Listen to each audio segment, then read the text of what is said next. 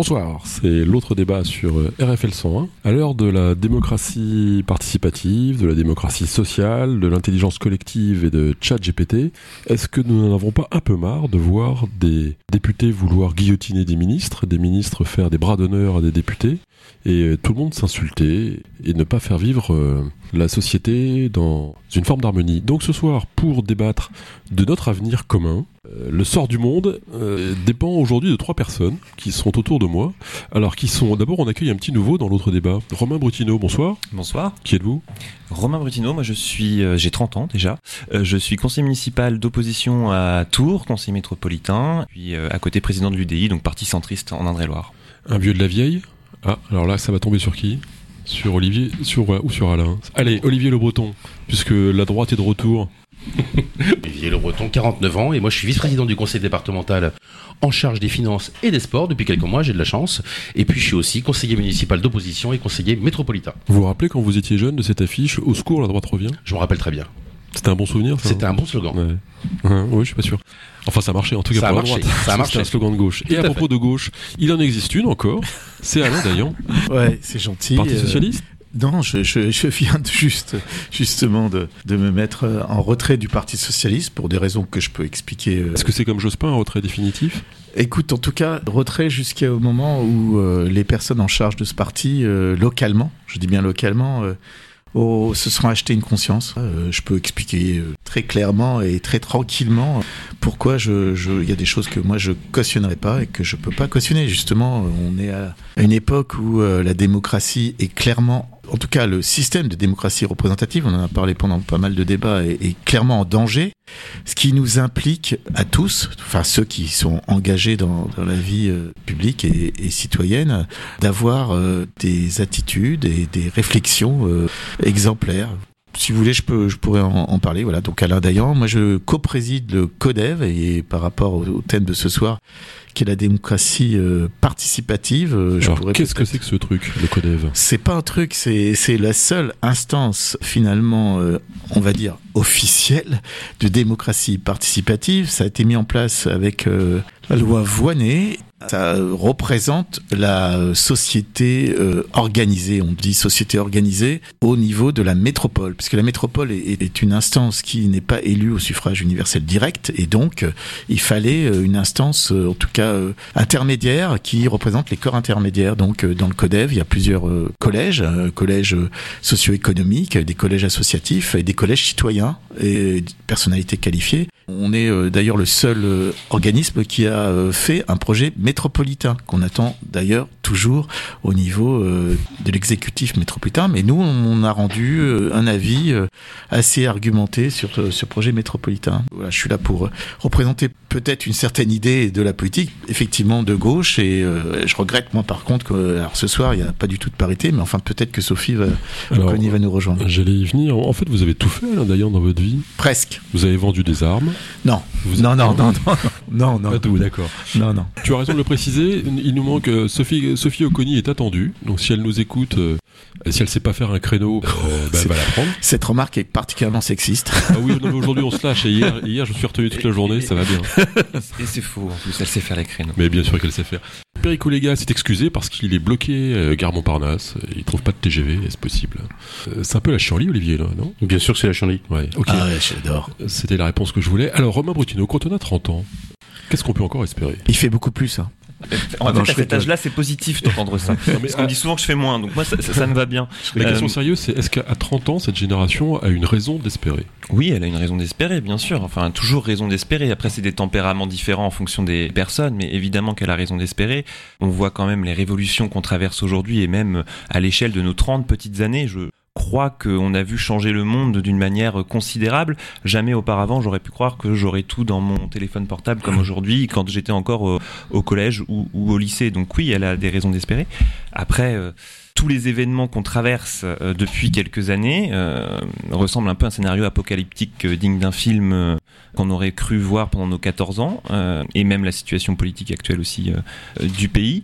Mais dans, dans toutes les crises, il y a un moyen de rebondir. Je crois qu'elle se mobilise beaucoup, cette jeunesse, aujourd'hui. On la voit euh, dans tous les spectres politiques. elle s'approprie la chose politique de manière différente d'auparavant, notamment par les réseaux sociaux par exemple, qui est une autre forme d'engagement pour certains, mais aussi pour d'autres qui rejoignent des mouvements plus traditionnels, comme on le voit dans la rue depuis quelques jours. Maintenant, est-ce que euh, celle-ci réussira à trouver euh, un chemin pour résoudre ces crises? Ça, je laisse la, sagacité à mes, collègues. Olivier Le Breton, est-ce que, que cette jeunesse a des raisons d'espérer? Bien sûr, mais il faut partager l'optimisme. Moi, je partage l'optimisme de tout le monde. C'est, on, ne s'engagerait pas en politique si on n'était pas optimiste. Les quelques pessimistes en politique, ils ont, ils ont fait long feu, j'allais dire, puisque euh, c'est le principe de l'engagement politique, c'est de croire en l'avenir. Donc euh, nous, on est des engagés en politique, à différents niveaux, et bien sûr qu'on croit en l'avenir, bien sûr qu'on croit en la jeunesse. À nous, les moins jeunes, j'allais dire, bah, d'essayer aussi d'avoir des idées, de les mettre en place et d'essayer d'être positif, mais toujours dans un optimisme en disant que le monde de demain doit être meilleur que celui d'avant. Ce que je trouve assez étonnant finalement, c'est qu'aujourd'hui, dans ce débat sur les retraites, on voit s'opposer une démocratie parlementaire à une démocratie quasi directe de la rue. Mais bon, la foule n'est pas le peuple, comme disait euh, notre maître à tous, Victor Hugo. Euh, Alain Daillon, est-ce que, vous voyez une opposition entre une démocratie sociale et une démocratie euh, représentative? Clairement. Ça va être un peu le sujet de ce soir, finalement. Mhm. Oui, non, mais ce qu'il faut bien expliquer, c'est que le système de la Ve République a mis en place un, exécutif qui a été élu, euh, si on réfléchit bien, par extrêmement peu de personnes. En bah, termes, plus que les autres. Euh, ouais, un peu plus quand même. Et puis surtout, enfin, ça fait quand même deux élections. On vote pas pour, on vote contre pour éviter euh, euh, l'arrivée euh, de l'extrême droite au pouvoir. Donc ce qui fragilise la représentativité de cet exécutif. Alors sur les sur les retraites, il faut comprendre quelque chose et je crois qu'il faut qu'on touche tous ici ça du doigt, c'est qu'il y a une injustice fondamentale qui est celle de dire que cette réforme va toucher les plus pauvres. C'est clair. C'est-à-dire que déjà aujourd'hui, un tiers, un quart, excusez-moi, des hommes les plus pauvres sont déjà morts aujourd'hui au moment de la retraite, contre 6% des plus riches. Avec un, âge légal à 60... Pardon, j'ai pas, pas compris. Qu'est-ce que ça veut dire Un quart des gens pauvres un, un quart des hommes n'arrivent pas à l'âge de la retraite. Ça, c'est source, source INSEE. Et si on passe à 64 mmh. ans, il y aura un tiers des plus pauvres seront déjà morts. Enfin, la différence de d'espérance de vie est de 13 ans entre les différents. Donc, quand on parle euh, d'un âge de 64 ans sans faire de distinction entre les métiers pénibles. Il y a des métiers où on peut travailler jusqu'à 70 ans. Euh, moi, mon métier, euh, biologiste, j'aurais pu travailler, je continue d'ailleurs à travailler, mais il y a des métiers où effectivement la pénibilité est telle que on, a une espérance de vie qui, on peut, on pourra même pas profiter de sa retraite. Donc, je pense qu'il faut bien comprendre ça. Pourquoi il faut comprendre ça? Parce qu'il y a une révolte profonde entre des personnes qui raisonnent en termes comptables et ce, ce ressenti euh, d'une population, euh, et ça c'est des chiffres INSEE, moi je, c'est l'Oxam, donc euh, je, je vous montre de réfléchir à ça. C'est, c'est pour ça qu'il y a ce, ce, hiatus entre la rue, entre guillemets, et puis ce qu'on pourrait considérer comme étant... Euh... Enfin, là pour gouverner, il vaut mieux être comptable que ressenti. Quoi. On, on peut pas gouverner avec le ressenti, on, on gouverne plus avec de la comptabilité, je suis désolé. Enfin, je suis, un moment, faut compter. Quoi. Oui, bien sûr, mais enfin en même temps, si tu veux, on peut rentrer sur le débat comptable et, et savoir comment on peut financer les retraites. On va passer la parole, mais il y a plein de, de voies qui ont été exploré pour dire que ce système peut être financé autrement qu'en augmentant l'âge euh, légal de la retraite. Et ces chiffres-là, ces chiffres-là, ils sont à vérifier et vous pouvez les vérifier. Et je pense que c'est aussi dans le débat. Ok effectivement rebondir rapidement, mais euh, deux élections, on aurait voté contre euh, seulement. Euh, finalement, moi j'en vois plus ma courte, ma courte vie, on va dire. J'ai un souvenir de 2002 qui a été quand même assez marquant et qui, qui marque probablement notre vie politique aussi dans ce qu'elle est aujourd'hui et dans ses conséquences par la suite. mais, mais pour en revenir finalement au débat retraite, mais on a finalement un débat de la rue versus un débat parlementaire et on a un débat de la rue qui s'est élevé qui, qui, qui, se tient. Il n'y a pas d'incident majeur dans les manifestations, très peu par rapport à ce qu'on avait l'habitude de voir depuis quelques années. Et on a, euh, certains le disent, une ZAD à l'Assemblée nationale. Euh, certains ont essayé de le faire au Sénat euh, cette semaine pour, pour quand même le voir. De, lui, il est bon. Pour, pour hein. le voir, le, pour le voir de près. non, mais c'est une forme. Enfin, l'obstruction, elle est pratiquée et on bloque le débat. Quand, quand on dépose 90 amendements en décalant le jour de la remise de rapport pendant 90 jours au Sénat cette semaine, pour l'avoir vu, c'est l'obstruction. Vous gagnez deux minutes fois 90. On est dans l'obstruction. On fait tout pour décaler euh, euh, la prise de parole sur, en l'occurrence, l'article 7, donc le report d'âge. Et enfin, sur l'âge en lui-même, j'aimerais juste rappeler que c'est quand même, à la base, la loi Touraine qui a été votée par les socialistes qui ont déclaré 43 annuités, ce qui fait que quand on commence à 21 ans, ce qui est quand même pas non plus euh, très vieux et assez jeune, on se retrouve à 64 ans aujourd'hui. Alors la pénibilité, évidemment, les femmes, etc. Dans cette loi, il y avait, il y avait la pénibilité. Oui, bien, sûr, bien sûr, qui ont été supprimées, mais et qu'il faut réintroduire. Et, et tout ça se fait notamment avec un super groupe centriste au Sénat, sans faire de pub. Euh, mais en tout cas, il y a, des matières, un peu quand même. On est encore en plein dedans. Donc, euh. En fait, c'est le plus politique de nous. clairement. Hein. Je, pense qu'il va tous vous enfoncer. C'est la jeunesse. J'ai été à bonne école, euh, voilà, qui n'est pas là ce soir. Mais... Olivier Sur pour, les retraites et plus généralement sur, sur la forme et le fond. Sur la forme, vous avez un, président de la République qui a été élu on peut dire ce qu'on veut, mal élu, ou élu contre, ou élu parce que personne ne venait de Le Pen, enfin personne, non, parce qu'il y a quand même une, grande partie des Français qui ont même préféré quand même Marine Le Pen à Emmanuel Macron. Emmanuel Macron a été élu. Il n'a pas trompé globalement le débat. Enfin, il a annoncé ce qu'il voulait faire sur les traites. C'est jamais très précis. De toute façon, avec Emmanuel Macron, c'est jamais très précis. C'est beaucoup dit en même temps, mais on savait, quoi qu'il arrive, qu'il souhaitait augmenter l'âge de la retraite pas de surprise.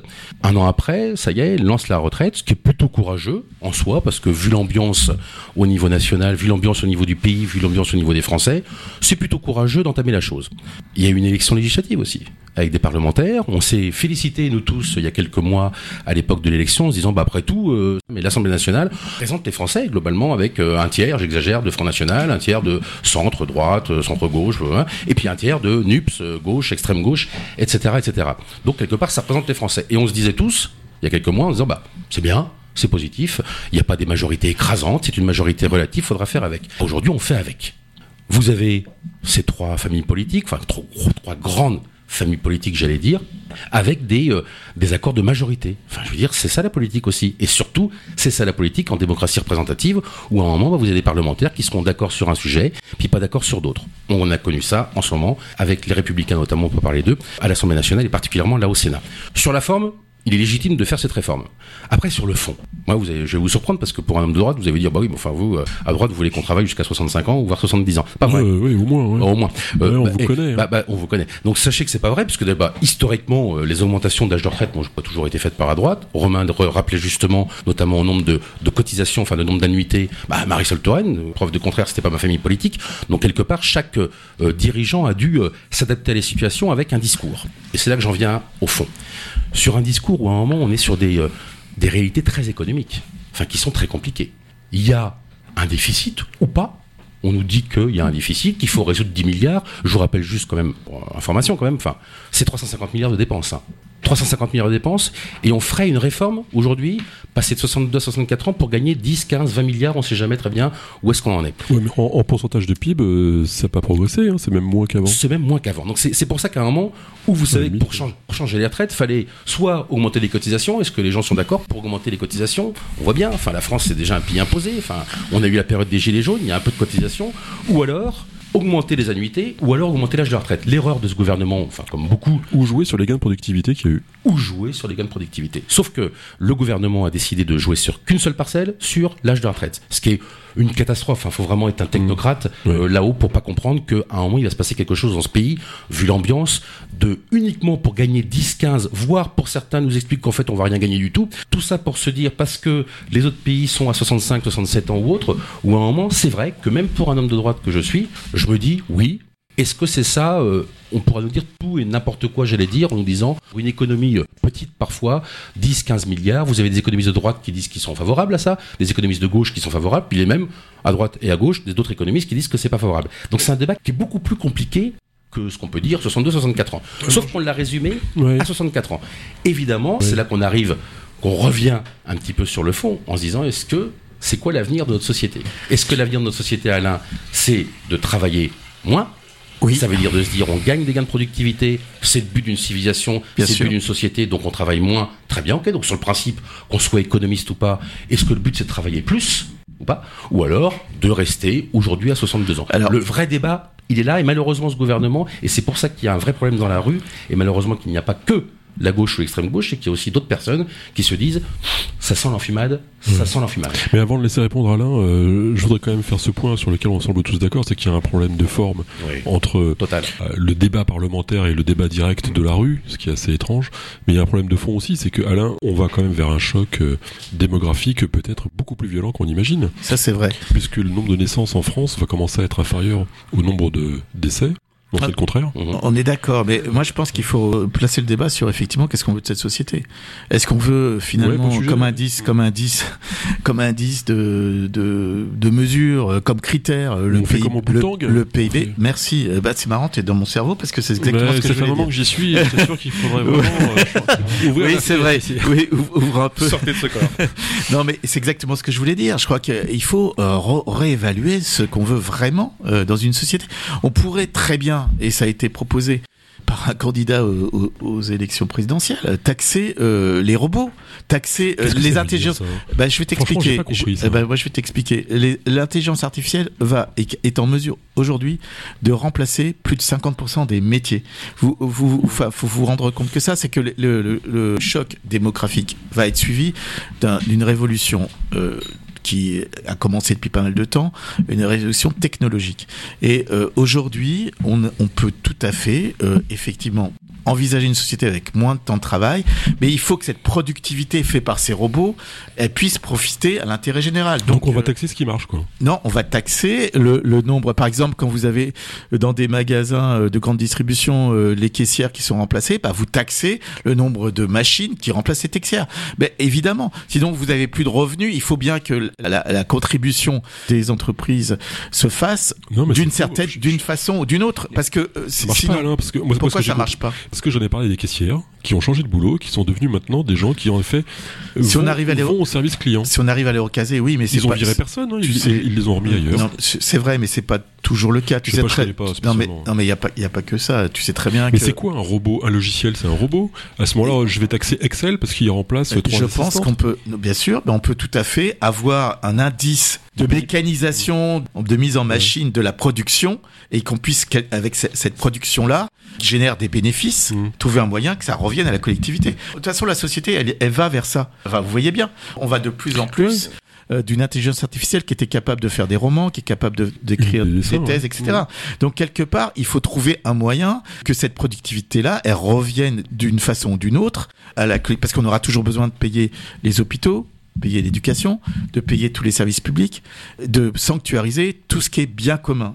C'est effectivement, je pense, un, glissement de ce qu'on veut d'une société. Si on veut une société comptable, faire bosser les gens, donc il y a plus d'un tiers qui profitent même pas de ce qu'ils ont payé toute leur vie, réfléchissons. Et ça, ça crée de la violence, et ça crée de la violence que vous, euh, moi je, le pense réellement, euh, qu'on sous-estime largement. Il y, a, deux observations, une- une de fond parce que, enfin une de méthode et une de fond. Euh, celle de fond, c'est on va donc taxer dans cette logique parce que les choses ont été. Pardon Parce que on va taxer parce que les choses ont été. Parce qu'il y avait euh, à l'époque une manutention euh, humaine, on va taxer parce qu'on a une machine derrière. On va faire la même chose avec le livreur de lait. On peut revenir très loin dans ce cas-là. Non, mais le salaire qui est, le, le salaire qui est économisé, le salaire, le salaire Oui, qui est économisé. Mais oui, mais le salaire il va y a un ailleurs. il y a salaire une qui est production économisé. ailleurs. Il y a une production ailleurs. Non, il y a y des nouveaux métiers. Il y a des nouvelles activités Oui, qui produisent aussi de la richesse. la c'est- remontée et c'est- Et là où l'activité change et c'est celle-ci qu'il faut taxer. ce C'est celle-ci qu'il faut aller chercher. Ceci n'est pas vrai. C'est-à-dire qu'à un moment donné, et tu peux regarder sur le marché de l'emploi, des métiers où, par exemple, la restauration, le métier de service, où, où on est en pénurie totale. Que les gens ne veulent plus bosser pour euh, Oui. trois fois rien et c'est Mmh. trop fatigant. Et il y a des métiers, et il y a des métiers où il faut regarder les salaires qui sont économisés. Regardez un peu aussi le profit des sur entreprises. certains Est-ce groupes, que mais il y en a d'autres qu'on va chercher. Airbnb typiquement. On va chercher le- la, la ressource que- financière directement. Est-ce que tu connais un petit peu euh, le salaire, par exemple, d'un livreur Uber ou d'un d'un C'est d'un pas truc? Regarde, bah oui, Sauf, Bah, que, donc, euh, sauf que par définition, Uber n'est pas salarié. Oui, justement. Tout ça, je pense que l'automatisation, la productivité qui est créée par, ces- par la, la technologie, on doit pouvoir faire profiter la collectivité. Voilà. Mais c'est marrant parce que ce débat euh, qu'avait lancé Benoît Hamon à l'époque, On se rejoint. Lancé par Benoît Hamon était quand même super intéressant parce que c'est lui qui a lancé les idées dans cette campagne-là entre, entre les revenus minimums euh, et, et la taxation des robots. Mais d'un autre côté, je peux pas ne pas penser à ce ministre, euh, celui qui avait une phobie administrative là. euh, Mhm. J'ai oublié son, son nom. Oui, de façon que, que Dieu le maudisse mille et mille fois. l'avez oublié. mais qui, qui avait réussi à pondre une loi avec ses Uber ou avec ce- les, les VTC, disant bah en fait, ok, ils pourront venir, mais ils devront attendre au coin de la rue pendant 10 minutes pour pas concurrencer les taxis. C'est génial qu'on en arrive à. C'est extraordinaire que dans la loi, Non, on arrive ouais. à faire ce frein dont parlait Romain, qui est de- d'entraver le progrès en disant non, mais de toute façon, on avance trop vite par rapport aux autres, c'est pas bien, c'est pas gentil pour les taxis. Non, mais ça, moi, je suis pas C'est du pas tout très sérieux. Quoi. Non, je suis d'accord. Mais Romain était off m'a dit qu'il était d'accord avec ce que On je disais sur est- le fond. On est d'accord euh, sur le fond, c'est la méthode. C'est la- entièrement faux. Alain, d'ailleurs, vous êtes un socialiste. Non, non, écoute, écoute, écoute. Sur, sur- sur le fond, on va, on va se rejoindre tous, mais c'est même cette notion même de, de valeur travail auquel Olivier faisait allusion tout à l'heure sur la communication aussi de- du gouvernement. Est-ce qu'on a eu un vrai moment de débat de fond Une loi travail dans les Oui. pays scandinaves, c'est trois ans pour la sortir. Nous, on fait ça en l'espace de trois mois en disant qu'il y a concertation. On a figé la concertation dans la loi avec la loi Larcher à l'époque qui oblige la- le paritarisme, donc la discussion avec les syndicats. On le fait pas. On le fait pas. Olivier Le Breton, quand la droite va revenir au pouvoir, elle va peut-être enfin lancer des concertations, des vrais. J'aime bien quand tu dis ça, Thierry. Non, mais je dis quand ça va. Vous savez, Je crois qu'Olivier, il y croit pas lui-même. Je, je crois que vous avez, vous avez beaucoup de personnes, vous avez la moitié de la population qui pense que ce gouvernement est un gouvernement de droite. Oui, c'est Donc clair. déjà, Oui, c'est euh, C'est pas faux. droite- C'est pas faux, ça. quand, quand vous dites au secours, la droite revient, la secours, la droite Elle est là. déjà Elle est déjà Oui, là. oui, Bon, c'est vrai. alors, il y en Non, a mais- qui Au secours, la droite est au déjà secours, la là. droite est déjà. Alors, il y en a qui ont Très bonne juste, conscience. monsieur Le Breton. Merci. Je suis d'accord. Il y en a qui ont Comment bonne osez-vous, monsieur Dayan Il y en a qui ont bonne conscience en disant que c'est une réforme de gauche. Bon, bah, ça serait, si c'était une réforme de gauche, d'augmenter l'âge de la retraite. Donc, c'est pas une réforme de gauche. Vous dire que c'est une réforme de droite, c'est pas vrai non plus. C'est une mauvaise réforme. Elle est mal entamée dès le début. La souffrance va être au bout de cette réforme. Donc, donc c'est pas trop le sujet de la retraite. Moi, j'aimerais revenir à Alain Dayan. Alain Dayan, ils sont marrants. Et c'est là que quelque part, au Je moins. suis assez drôle, c'est Et vrai. c'est là qu'au moins on revient dans les vieilles lunes et qu'on a bien connu depuis de- de- quand j'ai commencé moi la politique, j'étais j'étais jeune, hein, avec ce côté où Ah, au vous but, avez au but, Olivier. où, je- où j'avais une droite plutôt libérale, euh, voilà, En fait, comme vous êtes de droite, vous avez tout été vieux. a toujours été vieux. Et vous avez un Dayan, bah la solution ça passe par quoi? Ça passe par la taxe. Donc taxons. On a taxé les Pour humains. financer les taxe- retraites. J'ai bien compris, mais euh, faut taxer. À un moment, quand on taxe une machine, enfin la machine, elle est pas, euh, elle est pas, elle est pas créée ex nihilo. À un moment, une machine, elle sert à quelqu'un. Elle sert à des salariés aussi. Elle sert à faciliter la vie. Euh, Aujourd'hui, l'espérance de vie, elle est due aussi grâce aux machines. Alors taxons les machines, mais la machine, c'est pas un univers à côté. C'est un Oui, univers qui parce que dans ces cas-là, il faudrait taxer les ampoules puisqu'elles remplacent les bougies. Mais oui, Oh, non, mais il faut pas exagérer. Non, je veux dire, est-ce qu'une solution- Ouais, enfant le curseur, il est où La Non, non, solution est par la veux- taxe. Par je contre, non, non. Par contre, ce que j'aimerais, c'est revenir sur la natalité. Quel est le vrai sujet Puisque sur la natalité, c'est un vrai sujet, puisque évidemment, on dit tous, et c'est la justification quelque part du gouvernement, puis tous ceux qui sont plutôt favorables à une réforme pour allonger l'âge légal de la retraite, c'est de dire que, après tout, euh, maintenant, euh, c'est euh, une personne, un actif qui va payer pour deux. On était à trois avant, on passe à deux, on va passer à 1,5. Donc, c'est pas possible, c'est pas tenable aujourd'hui. Notre souci, c'est qu'on a un vrai souci de travail, mais il faut reconnaître que depuis quelques années, heureusement, il y a moins de chômage. Malheureusement, le travail ne paye plus. Ok, alléluia, on est à 7% de chômeurs, sauf que vous avez 30% d'actifs qui ne finissent pas leur mois aujourd'hui. Donc le vrai problème, il est là, ce sont le travail qui n'est plus rémunéré. Ça, que je pense. Et sur la natalité, pour revenir sur la natalité, c'est un vrai sujet. Enfin, ça fait quand même quelques années que la politique nataliste, si le gouvernement a encore un peu de pouvoir, sur la politique nataliste, c'est juste zéro. Et ça fait quelques années que c'est zéro. Et là, je mets aussi bien la politique d'Emmanuel Macron que le prédécesseur, formidable François Hollande, sur une politique nataliste. Faut pas s'étonner après que certaines personnes disent, bah, vous comprenez bien, si on veut payer les retraites, comme il n'y a pas de natalité, à la messe on l'entend. Il faudra faire venir de l'immigration. Et c'est un problème? Non, mais c'est un débat. On peut avoir ce débat-là en se disant, comme il n'y a plus de natalité, la solution, faites venir de l'immigration évidemment, qui pourra payer les retraites, bah, nos retraites à nous, de Romain notamment, qui sera euh, plus vieux dans, dans plus longtemps, mais ou celle de- d'Alain qui devrait déjà être à la retraite depuis bien longtemps.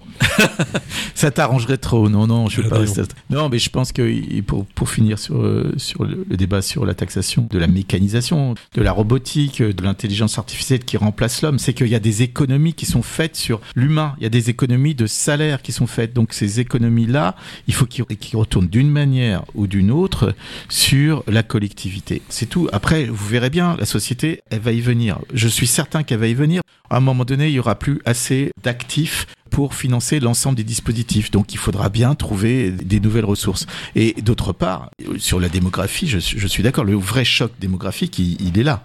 Ah, ça, c'est clair. Si on prend les chiffres sur le vieillissement de la population, il y a 20% de plus de 65 ans dans 5 ans. Je crois que c'est à peu près ça. Et là, il y a derrière les problèmes liés à la dépendance, il y a, il y a des tas de problèmes. Mais aujourd'hui, c'est que toute l'économie en France en particulier, pour euh, aller, on va dire, plus de 50%, elle tient aux fonds de pension, à savoir des fonds d'investissement qui sont faits pour payer des retraites de l'Occident, entre guillemets, ce soit des États-Unis, des Canadiens ou autres. Bah si, si vous regardez bien, vous allez voir que les fonds de pension, donc en fait, on joue sur de la financiarisation. En gros, la jeunesse, pourquoi elle, est dans une situation intenable? C'est qu'aujourd'hui, elle va travailler pour finalement faire progresser et, prospérer des fonds de pension qui servent à payer des retraites de riches occidentaux. Il n'y a pas que moi qui le dis, c'est peut-être un peu raccourci, mais regardez bien. Euh, je reviens à cette idée euh, on va peut-être pas passer la soirée sur l'automatisation, bien que non, non, non. bien que certains de nos grands esprits disent qu'il faut tout automatiser, et c'est peut-être possible. Mais est-ce que la démocratie, on pourrait pas l'automatiser un peu? Et ça s'appelle l'intelligence collective. C'est finalement, enfin, l'échange entre Olivier et Alain me faisait penser à ça. Finalement, cette euh, émergence d'idées qu'on n'arrive pas à faire émerger maintenant dans le dans le débat politique national, euh, alors qu'on devrait réussir dans l'Assemblée et dans tout ça, réussir à sortir quelque chose. Pourquoi on n'y arrive pas aujourd'hui? Est-ce que c'est le système qui justement n'est plus représentatif, comme le disait Olivier tout à l'heure, avec là cette fois-ci une Assemblée qui colle à la représentation française, mais parce que, on va dire, c'est un coup de chance, mais en tout cas, ça sera peut-être que ce coup-ci. Mais est-ce qu'il n'y a pas des interrogations plus poussées à avoir sur notre système institutionnel pour pouvoir remettre justement ce dialogue en marche et avancer sur, euh, sur l'ensemble? À mon sens, le problème, il est là, et on, voit là euh, particulièrement aujourd'hui comment réussir à créer de l'accord quand les, les partis débarquent euh, dans l'Assemblée sans avoir au préalable discuté auparavant d'alliances, de discussions, mmh. de, de programmes communs pour essayer de créer ça en six mois. On voit bien que chez nos amis européens, ils mettent six mois, un an pour créer des programmes communs. On n'est pas des surhommes en France. Hein. Le français n'est pas. Est-ce que justement, pour rebondir sur votre idée, on pourrait pas euh, distinguer deux, trois sujets? L'immigration, par exemple, puisqu'aujourd'hui, par exemple, toute cette histoire de fichiers S, de nationalité, de, non-exécution des, des EQTF, etc. Tout ça n'est pas appliqué. Ça veut dire que la règle, elle est pas bonne, quoi, puisque on l'applique pas depuis des années. Est-ce qu'on pourrait pas mettre ces sujets sur la table et dire, bon, on prend un an pour en discuter et à la fin, on fait un référendum? C'est l'idée même d'un pacte de gouvernement, finalement il y aura probablement des visions très différentes d'un bout à l'autre, donc on pourra pas trouver une décision commune, c'est ah. certain. Ah. Mais euh, euh, en tout cas, euh, oui, il faut poser le débat. Après, est-ce que ça doit aboutir nécessairement sur un référendum sur tous les sujets en démocratie directe? Faudrait revoir aussi la manière du référendum. Aujourd'hui, oui, non sur les questions, c'est peut-être un petit peu léger.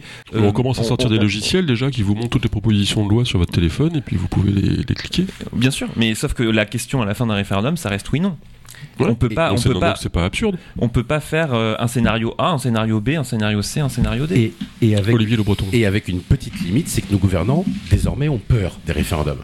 Ils ont peur de la démocratie. Vous avez des gouvernants qui sont élus, ils respirent, ils comptent bien y rester pendant 5 ans, 6 ans, suivant les mandats, mais ils respirent. La démocratie participative s'impose plus ou moins aux gens, donc il faut y aller mais vous avez des gens qui ont peur d'aller, et au niveau national, on l'a vite compris, on a déjà parlé, hein, notamment le référendum sur, le, sur le traité européen, où, bah, évidemment, depuis ça, les gouvernements, ils ont peur, parce qu'ils savent très bien aujourd'hui qu'un gouvernement qui est élu, dès lundi matin, vu comment il a été élu, démocratiquement, légitimement, mais pas par beaucoup de population malheureusement, dès qu'il a été élu, dès le lundi matin, déjà c'est fini. Il y a l'opposition et c'est fini. C'est-à-dire que quel que soit qui pose comme question, à part euh, espérons qu'il fasse bleu euh, l'année prochaine, enfin bleu, pas pour la couleur politique, hein, pour le soleil, pour le ciel. Je crois que c'était pour le foot. Non, bien sûr que non. Ah bah le foot. Espérons qu'il fasse bleu, à part cette question-là, sinon les gens voteront contre par principe. C'est-à-dire qu'aujourd'hui, on est bloqué aussi, malheureusement, parce que le référendum a été dévoyé, on est bloqué aussi sur le référendum. Donc euh, il faut trouver d'autres portes de sortie que ce type de démocratie. Mais évidemment que sur certains sujets, on doit y prendre du temps, et puis à un moment, il faut quand même donner la parole au peuple,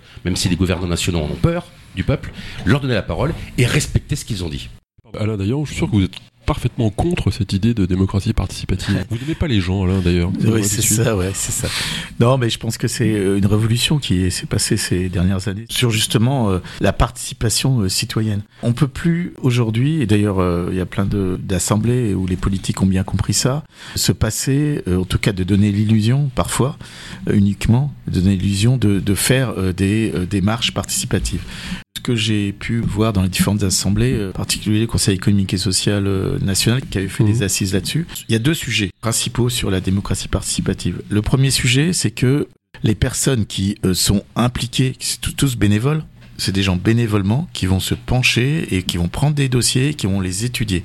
Donc déjà, que ces personnes soient les plus larges possibles, que la base des personnes euh, soit tirée au sort, c'est le cas d'ailleurs euh, pour le CODEF de, de, la métropole de Tours, les citoyens qui sont tirés au sort sur la base du, volontariat, soit suffisamment représentatifs pour euh, travailler il y a des hochements de tête dans tous les sens. Ah non, je suis désolé. Le euh, codev alors- est mixte, il n'y a pas que du, ti- du ti- il y a le codev est mixte, il n'y a pas que Ça- du tirage au sort. Et puis en a 55. Oui, Voilà. c'est vrai. Et, et permettez-moi. Mais malheureusement, on alors, au- Ce qu'on a fait, c'est qu'on a, on, on a essayé de faire une, commu- une communication la plus large possible, qui n'a pas été assez relayée, pour que les citoyens s'inscrivent. Et on a tiré au sort, je suis désolé, 55 personnes. Et, et on s'est aperçu, c'est que ce sont aujourd'hui sur, la, sur ce codev-là, les citoyens qui font tourner, qui travaillent le plus, alors que les codev précédents, où il y avait moins de citoyens, c'était les socioprofessionnels, enfin des gens qui étaient déjà habitués aux assemblées. hein. Donc, euh, ce qui est intéressant, c'est ça. Je, je termine là-dessus. Donc, la représentativité. La deuxième chose, c'est le travail qui est fait et qui est fourni, c'est qu'il soit suivi d'effets. C'est-à-dire que les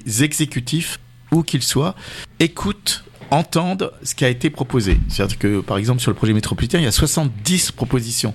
Donc, euh, si on veut donner un élan réel à cette démocratie participative qui est nécessaire. On a reçu euh, donc cette semaine euh, le président national des CS qui disait exactement la même chose. Il y a vraiment une nouvelle époque qui s'ouvre pour la prise en compte, entre autres euh, à la région, les avis du Conseil économique et social régional donnent le là des débats. C'est des avis souvent extrêmement bien argumentés. C'est des avis qui sont en 80% des cas suivis par l'exécutif, 80%. Donc euh, il faut qu'on trouve ça à tous les échelons. Au niveau de la métropole de Tours, sur notre territoire, c'est pas forcément la culture. hein. En Bretagne, ils sont beaucoup plus euh, évolués sur ce sujet-là, mais on, on s'y met, on travaille et, et on fournit, entre autres, le schéma ferroviaire, euh, le tramway de Tours. On a donné un avis qui peut-être euh, un jour sera entendu. Et Oui, alors le tramway, on verra ça euh, au Non, siècle Tu prochain. veux dire nommer désir Oui. Ouais, très bien. Euh, Romain Brutino, par rapport à ce que dit Alain, vous n'avez pas l'impression qu'il y a finalement une opposition entre les débats d'experts et les débats, j'oserais dire, populaires, c'est-à-dire euh, concernant chacun, exemple, le nucléaire.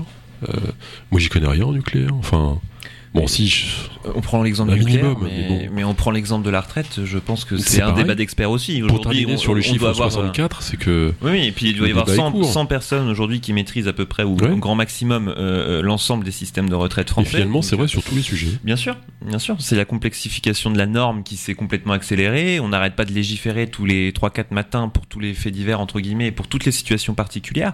Et on, on- on ne laisse plus aussi. euh, alors, ça, c'est notre centralisme français, c'est vieux, c'est jacobin. Mais on, on ne laisse plus d'initiative au territoire. On, on- on bloque le territoire. Et euh, aujourd'hui, effectivement, la démocratie participative, elle devient un outil pour les territoires pour se réapproprier cette faculté de créer quelque chose qui fonctionne. En Bretagne, ils font ça vraiment de manière excessivement positive et tout le monde s'est euh, approprié la chose. C'est-à-dire, par exemple? Ils ont créé ce qu'on appelle une CTAP, euh, conférence d'action publique au niveau de la région, euh, Mhm. qui réunit euh, les grands acteurs régionaux, socioprofessionnels. Mais c'est pas un peu toujours les mêmes, en fait, dans ces histoires de pour le participative. Non, non, je crois pas. Et urbanisme, et là, ils, ils réussissent à créer. Mhm. Non, pas sur ce coup-là. Quand ça vraiment ça fonctionne et qu'on a une sorte de d'élan collectif, on réussit à intégrer des nouvelles personnes. Mais effectivement, quand c'est que le début et que l'élan n'est pas là, on se retrouve toujours un peu dans ce même petit cercle, mais il faut réussir à dépasser ce, ce stade-là en acculturant finalement la population aussi à cette faculté qu'ils peuvent avoir de s'emparer de ces moyens-là. C'est c'est des moyens qu'il faut créer, euh, dans la légalité aussi, c'est pas forcément facile. Donc euh, par exemple, effectivement, le CODEV en, en est un moyen sur le, sur le de- territoire. Olivier Le Breton, vous levez les bras, vous êtes euh, très énervé, vous Du êtes tout, pas du furieux. tout, pas du tout, pas du tout. Je suis pas du Non, tout furieux. jamais. Non, pas du tout. C'est Mais, juste. mais- mais vous n'êtes pas d'accord. Mais, je, je suis pas euh, trop d'accord. Mais notre société aujourd'hui, de toute façon, on remet en cause. Elle remet en cause les élites. Oui. Elle remet en cause ceux qui savent. Avant, vous savez, euh, ceux qui savaient, ben, on les écoutait. Le professeur, on l'écoutait, on le respectait parce qu'il était sachant, il était savant. C'est comme ça, ça fait vieux C'est jeu. le petit côté péricot les C'est gars. c'est mon petit côté conservateur, mais n'empêche qu'à l'époque c'était comme ça. On pouvait remettre en cause parfois, mais enfin n'empêche que celui qui savait, bah excuse-moi, euh, euh, ça m'intéresse d'écouter quand même un expert avec des avis différents, parce qu'on a la chance aujourd'hui d'avoir plein d'experts, des vrais experts qu'il faut écouter, qui ont des avis différents. Ça, ça m'intéresse. L'avis du peuple, moi, me passionne par contre la différence. C'est que moi, j'aime faire ma propre petite expertise grâce à des experts, parce qu'ils savent, donnent des arguments, ok, après je suis pour, je suis contre, et puis à la fin, parce qu'on est quelqu'un du peuple, parce que des élus, par définition, ne doivent pas être des experts, ça sert pas à ça les élus. Les élus, on est des gens du peuple, nous. On est élus pour représenter le peuple. Et donc nous, on doit penser comme le peuple avec l'avis des experts que n'a pas tout le monde. Sauf que comme aujourd'hui, on remet il faut en cause comme le peuple, c'est ça? Il faut accompagner le peuple, il faut l'écouter surtout Thierry. C'est surtout l'écopénie, il faut pas penser comme on doit être une force d'avance. C'est la définition de la démagogie. En fait. Oh, non, non, non. Bah, oui, mais enfin, la démagogie, c'est juste aussi euh, comprendre quand le peuple il est contre un projet, euh, l'écouter. Mais il faut Euh, avoir le courage aussi de prendre des mesures un peu plus. il faut avoir le courage et pour ça, il faut connaître aussi la chose parce que pour prendre une mesure impopulaire, il faut être sacrément armé au niveau justement de l'expertise. Et malheureusement aujourd'hui, Mm. l'expertise elle est dénigrée, le sachant est dénigré, le savant est dénigré. Aujourd'hui, à une époque, on était tous sélectionneurs de football euh, quand on faisait du 1 pour tout tous, il y avait toujours 60 millions de sélectionneurs. Aujourd'hui, il y a 60 millions de spécialistes en médecine, il y a 60 millions de spécialistes en, en économique, il y a 60 millions de virologues. Et à un moment, et c'est le but des élus, c'est pour ça que moi je crois encore en la démocratie représentative et je crois encore dans une mesure, dans des, dans des systèmes participatifs, mais parce qu'on fait de la politique nous tous et qu'on se dit oui c'est formidable, les budgets participatifs, la démocratie participative, enfin ça reste encore peanuts. Je vous le dis avec une grande force, c'est parce que nous au département, on a mis en place le deuxième budget participatif cette année, un gros succès, mais relativement insuffisant. Mais comme Mais tout. Parce que c'est vous qui n'osez pas en donner plus. Mais si, la somme est importante, on a une totale liberté dans les projets, on a 360 projets, 150 projets sélectionnés. Le premier budget participatif, ce que disait Alain, et c'était capital, on a réalisé 99% des projets qui nous ont été, qui ont été sélectionnés donc par les gens qui ont voté. C'est 44 000 votes, pour tout vous dire, au département, le budget participatif est deuxième. Tout le monde s'en réjouissait. 44 000 votes, 60 000 votes. Sauf que quand vous avez 60 000 votes, bah, en gros, c'est 10 000, 15 000 personnes. C'est bien, c'est formidable, mais ne mettons pas tout en se disant notre solution c'est la démocratie participative. Non, non, non. Notre solution c'est aussi la démocratie représentative, voir les lacunes qu'on a aujourd'hui en démocratie représentative. Mais moi je crois en ça parce que quand on a une démocratie participative, rapidement la démagogie, comme tu disais Thierry, elle va de ce côté-là. Et à un moment, c'est gentil, on se fait plaisir, on fait de démocratie participative, démocratie, tout ce que vous voulez, mais à un moment, c'est à nous aussi les élus, c'est pour ça qu'on a été désignés, c'est pour ça même que certains sont payés, pour tout vous dire. Les élus, euh, certains députés, enfin les députés en général par contre, certains élus locaux, ils sont payés aussi, aussi pour ça. Ils sont payés pour bosser, pour décider, pour prendre la décision qui va pas toujours dans le bon sens du peuple, peut-être, mais qui va dans l'expertise, dans son expertise. Et puis il y a des élections, puis à la fin de l'élection, on est gardé ou on est viré. Et moi, je trouve que ça, c'est juste. Et moi, ce côté démocratie participative, aussitôt, j'entends la résonance avec une démocratie permanente. J'entends à un moment les élus, vous servez plus à rien, et on va tout faire nous entre nous. Sauf qu'entre nous, ce que vous disiez assez justement, c'est qu'en fait, souvent dans ces démocraties participatives, j'allais dire, on voit toujours un peu les mêmes personnes, malheureusement. Vous avez des élus, nous, et puis après vous avez ceux qui sont dans la démocratie participative, qui sont organisés, bah euh, oui, tirés au sort ou désignés par euh, les élus ou autres. et puis en fait, on voit souvent un peu les mêmes personnes. Ok, alors Malheureusement. Tout à l'heure, Olivier levait les bras au ciel, Alain Dayan euh, lève les yeux au ciel. Non, mais Est-ce pour les mêmes raisons? j'ai une métaphore euh, que j'utilise assez souvent, c'est que les élus, les experts, en fait, euh, font, euh, on va dire, c'est les cordonniers qui font les chaussures. Mais ceux qui savent où ça fait mal, pourquoi ça fait mal, c'est ceux qui les mettent. Il n'y a pas à opposer démocratie représentative, démocratie participative. Je crois qu'il faut retrouver pour, entre guillemets, réenchanter la démocratie représentative, une démocratie participative, active. Je suis désolé, mais le tirage au sort était totalement euh, indépendant. Il n'y a eu pas assez de personnes qui sont déclarées volontaires. Mais ça, c'était lié au fait qu'on n'a pas mis assez de moyens dans la communication. On va remettre des moyens parce que ça paraît de plus en plus important, mais ça enlève, si tu veux, quand, quand les gens participent, réfléchissent au sujet. Aujourd'hui, le, le niveau d'information euh, de chacun a nettement évolué. Si, si on va rechercher, on peut avoir 90% des éléments que toi tu peux avoir euh, au moins, donc euh, chez toi. Donc les gens peuvent aussi avoir euh, un avis pertinent entre guillemets. Bien sûr. Euh, pas faire un sondage quand je veux faire réparer ma voiture, c'est le garagiste qui va la réparer, ou je vais pas faire un sondage quand je vais chez le médecin pour savoir ce qui va soigner. C'est autre chose ça. Le vrai sujet, c'est la chose publique. Comment on gère la chose publique. Et aujourd'hui, je, je pense réellement qu'on a une révolution qui s'est opérée ces dernières années, où on ne peut pas ne pas demander l'avis, euh, l'avis aux, aux citoyens euh, et, et, et les impliquer, parce Bien que sûr. Regarde un peu les images des élus. Mais c'est pour ça que euh, de plus en plus, on, on voit bien quand même qu'il y, a des sujets. Quand on est pris dans une affaire, euh, je suis désolé de le dire, parce qu'une affaire, on a 350 000 euros au profit d'une association d'handicapés, de personnes fragiles, de personnes fragiles. Donc on, on parle de personnes en fragilité. Et que cet argent-là est, est détourné à des profits personnels De quoi parlez-vous là je suis désolé, mais les personnes qui ont été touchées par ça, il devrait réfléchir à ne plus jamais faire de politique. Moi-même, Oui. j'ai fait je ne sais combien de mandats. On est tous touchés. Il faut regarder un petit peu, à un moment donné, notre potentiel de représentativité. Au CODEF, j'anime uniquement. Pourtant, j'ai des avis, tout le monde me connaît, tout le monde sait exactement ma couleur politique. Je ne fais qu'animer les débats, je vous assure. Je fais qu'animer les débats. J'essaye d'amener éventuellement un éclairage sur des dossiers que je connais, mais je ne fais qu'animer les débats. Quelque part, réfléchissons aussi à ce que sont aujourd'hui les élus. Il faut avoir des élus je- qui sont exemplaires. On est évidemment d'accord, Alain. Non, mais c'est pas ça qu'on dit justement. Mais ça, c'est facile de dire ça. Ça, c'est des phrases. Non, mais c'est facile. Je suis pas d'accord. On est, on est évidemment tous d'accord, et moi, je me bats contre ça, évidemment. Et c'est, je suis d'accord avec toi, mais c'est à l'élu, justement, non pas de faire le ménage chez soi, mais c'est à l'élu de donner un cap. Mais évidemment, mais il faut pas dire que parce que certains élus ou autres et compagnie, donnons du participatif, donnons de la démocratie participative. Faisons le ménage chez nous pour que vraiment, ça soit que les gens aient confiance dans les élus, confiance dans la représentativité. On leur donne pas de cap. On leur donne pas de cap. Parce que pourquoi on donne pas de cap? Parce que les élus sont pas assez courageux pour, au bout de trois semaines, de changer de sujet, de changer d'avis, puisqu'ils sentent que oh là ça va pas, je change d'avis, oh là ça va pas, je change d'avis. Il y a plus de cap dans les élus. Ce qu'ils veulent les gens, c'est pas de diriger leur vie. Ils, ils- élisent des gens pour ça. C'est juste que ceux qui sont élus aient un cap et le Qui- et qui les écoutent. Et qui les écoutent, mais évidemment.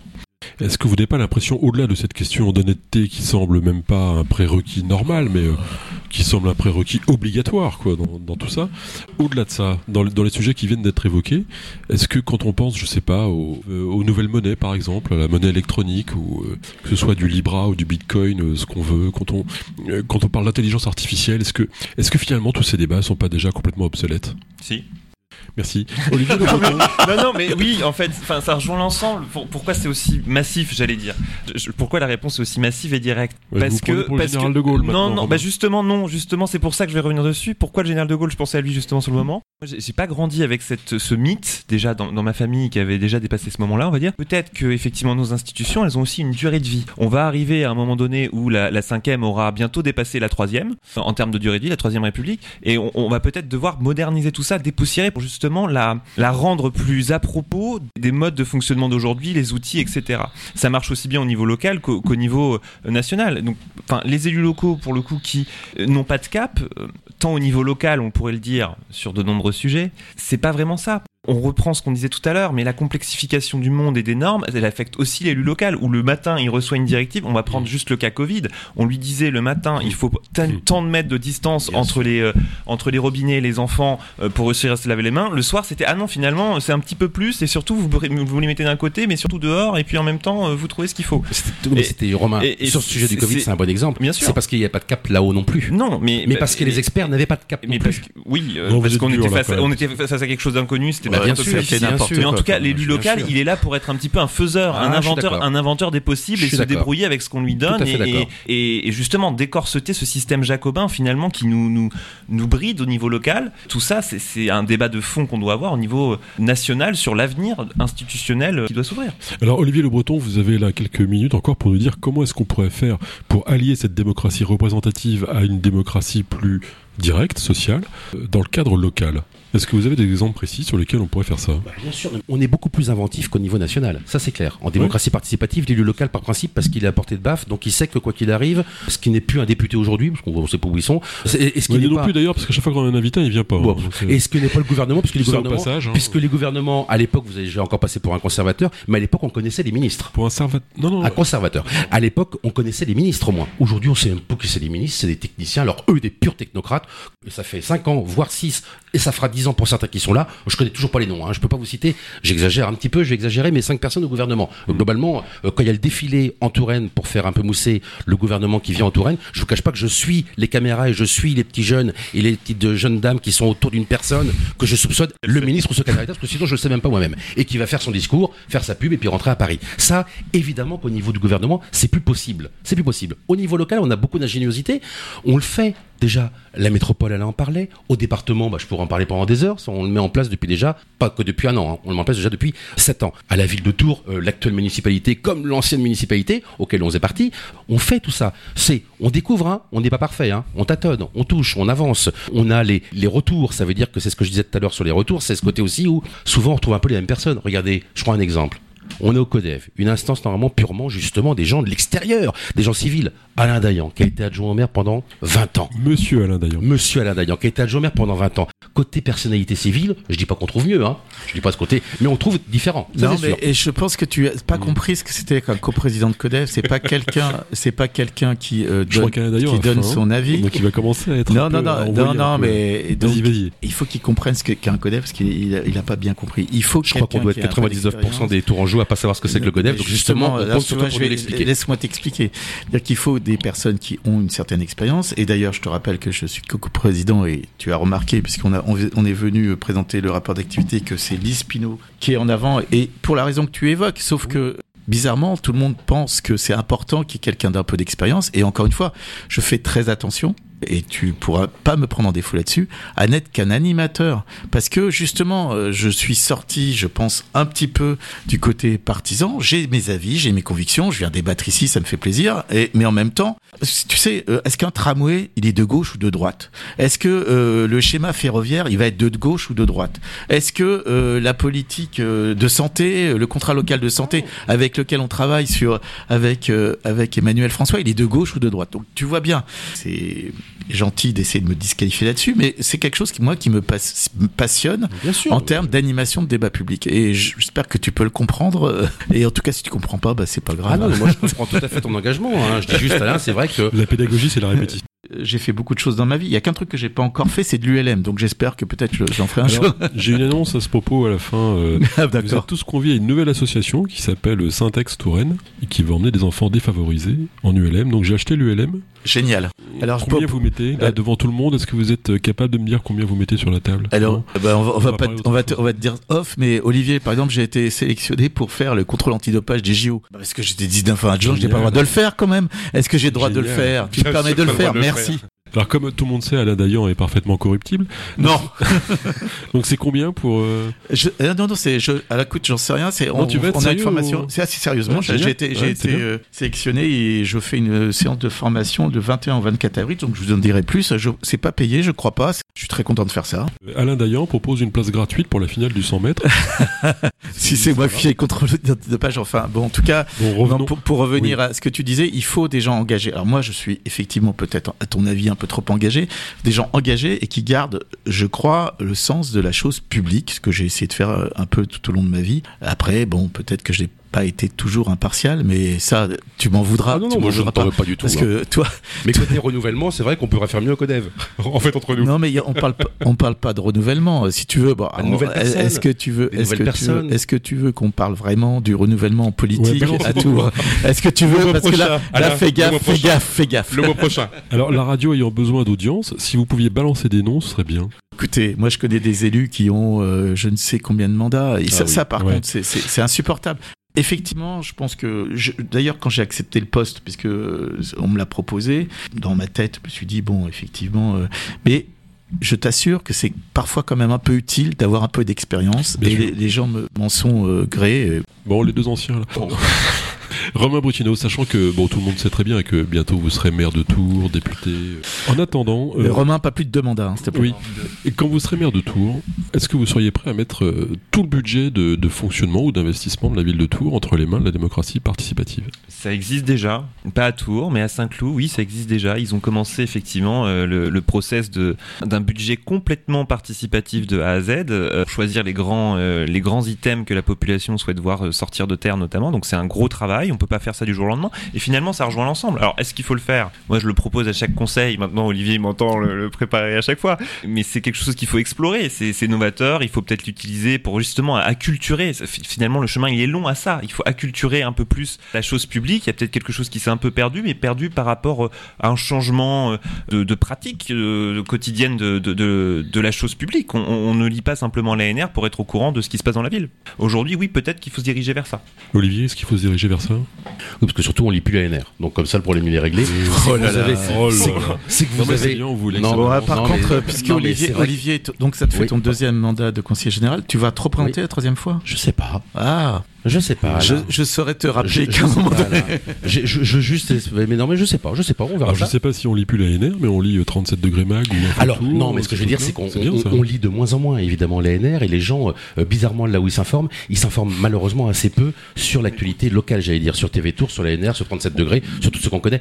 Malheureusement, euh, euh, enfin, euh, il faut parfois se remettre un peu en réalité. On est des élus, on a l'impression qu'on Se les gens connaissent, mais en fait les gens ils nous connaissent pas, vous savez, euh, Moi, très, très peu. Et malheureusement, ils s'intéressent à la ville, à ce qui se passe dans leur quartier, ce qui va se passer dans leur rue, si la lumière ne marche pas, Mmh. s'il y a un nid de poule devant le trottoir. Mais les gens, malheureusement, s'intéressent trop peu. Et c'est là le problème où le bas blesse pour la démocratie participative au niveau local. C'est je crois que les gens, encore aujourd'hui, donc c'est peut-être une question de culture. Tu as raison, Romain, faut acculturer les gens. Mmh. Mais aujourd'hui, on est au balbutiement encore de la démocratie participative. Mais pourtant, les gens ont sûrement un avis sur le conflit israélo-palestinien. Ils ont un avis sur tout, les gens. Ouais. Mais euh, ça, je suis, ça, je, pour la vie, il n'y a pas de souci. C'est juste après. euh, Mais quelqu'un qui se fait élire pour être député au départ, il a un avis, puis il le dit et on vote pour lui. eh ben, c'est bien, et c'est très très bien. Donc finalement, euh, vous n'êtes pas des dieux, monsieur. Mais non, mais c'est ce que je vous dis justement, c'est que et, et c'est à mon avis le, le tort et c'est à mon avis le, le- le petit retour de bâton que les élus ont aujourd'hui depuis quelques années déjà maintenant. hein, on l'a vu avec une démocratie non pas participative, mais une démocratie directe, j'allais dire pour pas dire la baffe euh, directe. C'est Mm. qu'en fait ils s'aperçoivent qu'en fait les élus, euh, bah, ils sont pas sur un piédestal. Et s'ils l'ont cru à une époque, bah, c'était une grave erreur.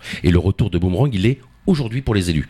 Là, il y a danger, et je le dis vraiment, là, il y a danger, non pas pour les élus, pour nos petites personnes, tout le monde s'en fiche, mais pour la démocratie en général, où je crois encore justement à des élus honnêtes, qui le sont à 99% des élus honnêtes. On voit toujours les quelques crétins qu'on voit à la, qu'on à la radio et à la télévision, mais 99% des maires, c'est des gens honnêtes, ceux qui se battent dans les petites communes, sur les quasiment 300 communes euh, du département, sur les 35 000 communes aujourd'hui, il y en a peut-être encore un peu moins, euh, c'est des gens honnêtes. Ce sont des gens honnêtes qui travaillent, pas Ouais, payés, vrai, et qui mais- travaillent. Il faut remettre ça, c'est important, et surtout leur faire co- confiance et de leur dire vous avez été élu pour un mandat, faites ce que vous pouvez au maximum, on vous en voudra pas. Mais attention à vouloir hein mais attention, Mm. mais voilà, mais attention à vouloir euh, couper la tête de certains, attention à vouloir être euh, euh, peut-être trop dur avec d'autres, parce que malheureusement, quand vous tapez sur une personne, Mm.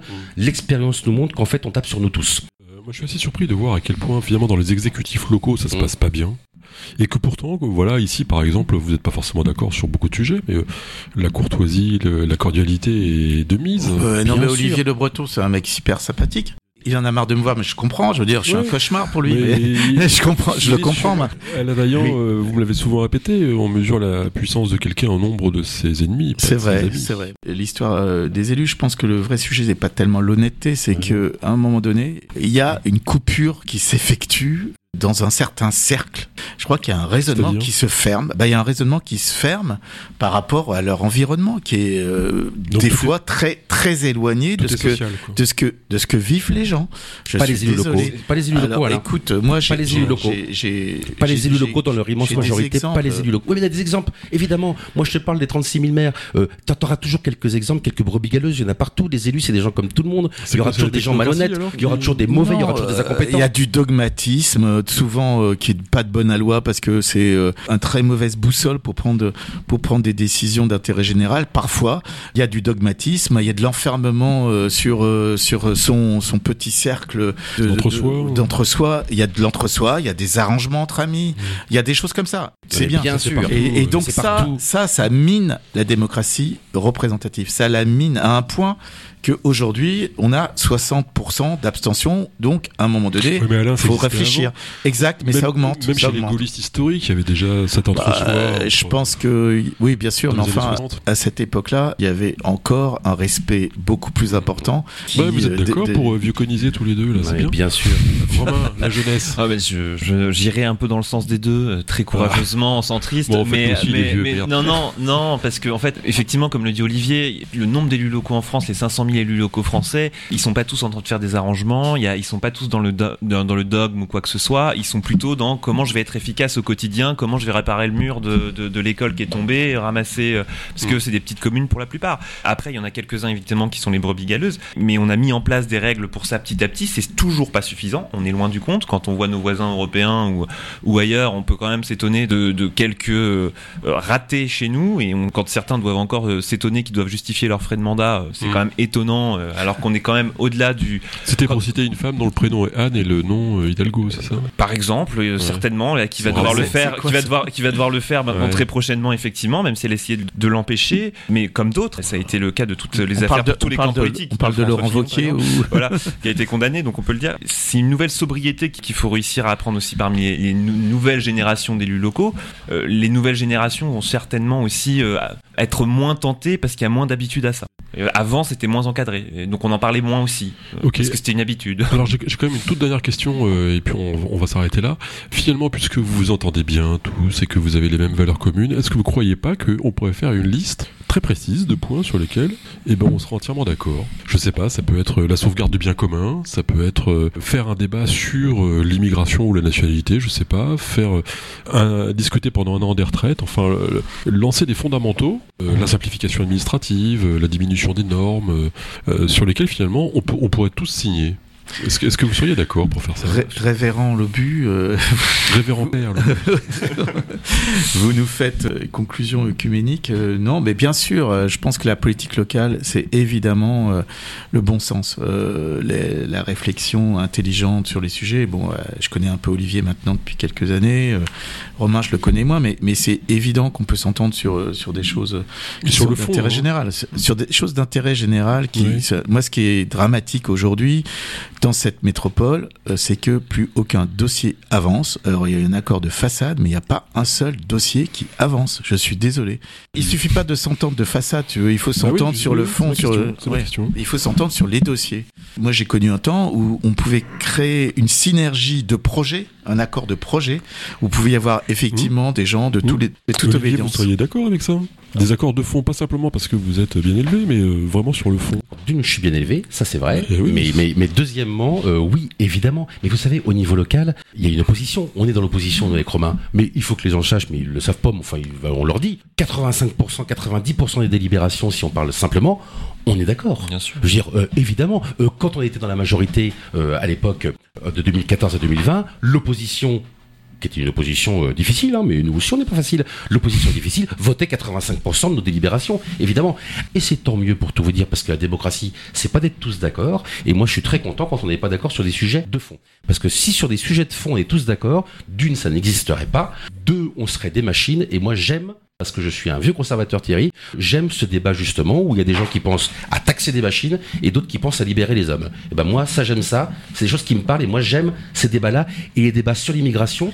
Je peux comprendre que des gens sont toujours favorables à une immigration de plus en plus importante parce que eux ne voient pas les conséquences ou autres ou disent que leurs conséquences sont très très bonnes et puis d'autres et ce sera toujours le cas qui diront attention quand même la société, la France peut changer.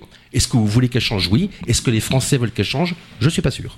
Euh, Romain Brutino, un petit mot de conclusion. Un petit mot de conclusion, euh, oui, de manière au niveau local, parce que mes, deux prédécesseurs se sont axés là-dessus, l'interco elle est là pour ça en fait. Elle est là pour dépasser ces clivages partisans, elle a été créée pour ça, justement pour porter ces grands dossiers que sont tramway, création de grandes salles, équipements euh, massifs, etc., etc., pour dépasser les clivages un peu partisans et aller vers euh, un intérêt commun. Aujourd'hui, je pense qu'on peut y arriver. Je pense qu'on peut y arriver. Je pense qu'aujourd'hui, petit à petit, les choses aussi s'apaisent, parce qu'il y a eu peut-être aussi un mauvais démarrage certains, d'une pratique un peu forte de l'arrivée et du- d'un nouveau modèle politique aussi que la majorité tourangelle en tout cas a à ce moment-là et, et qui n'a pas peut-être pas pris aussi la mesure de, des communes aux alentours et euh, même plus largement euh, ça se reproduit dans tous les modèles métropolitains en France euh, dont le basculement a été fait avec les Verts notamment. hein. Le cas Tourangeau est un peu extrême mais ce n'est pas une exception.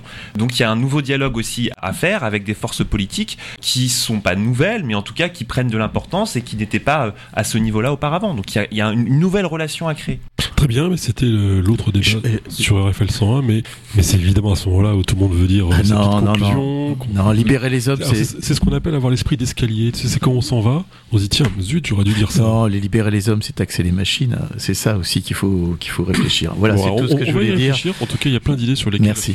on pourra réfléchir sur les prochaines fois, sur le revenu minimum, Bref, sur plein de choses. En tout cas, merci Alain Dayan, merci Romain Brutino, merci Olivier Le Breton. Une pensée pour Sophie Qui, paraît-il, est encore en train d'essayer de garer sa voiture.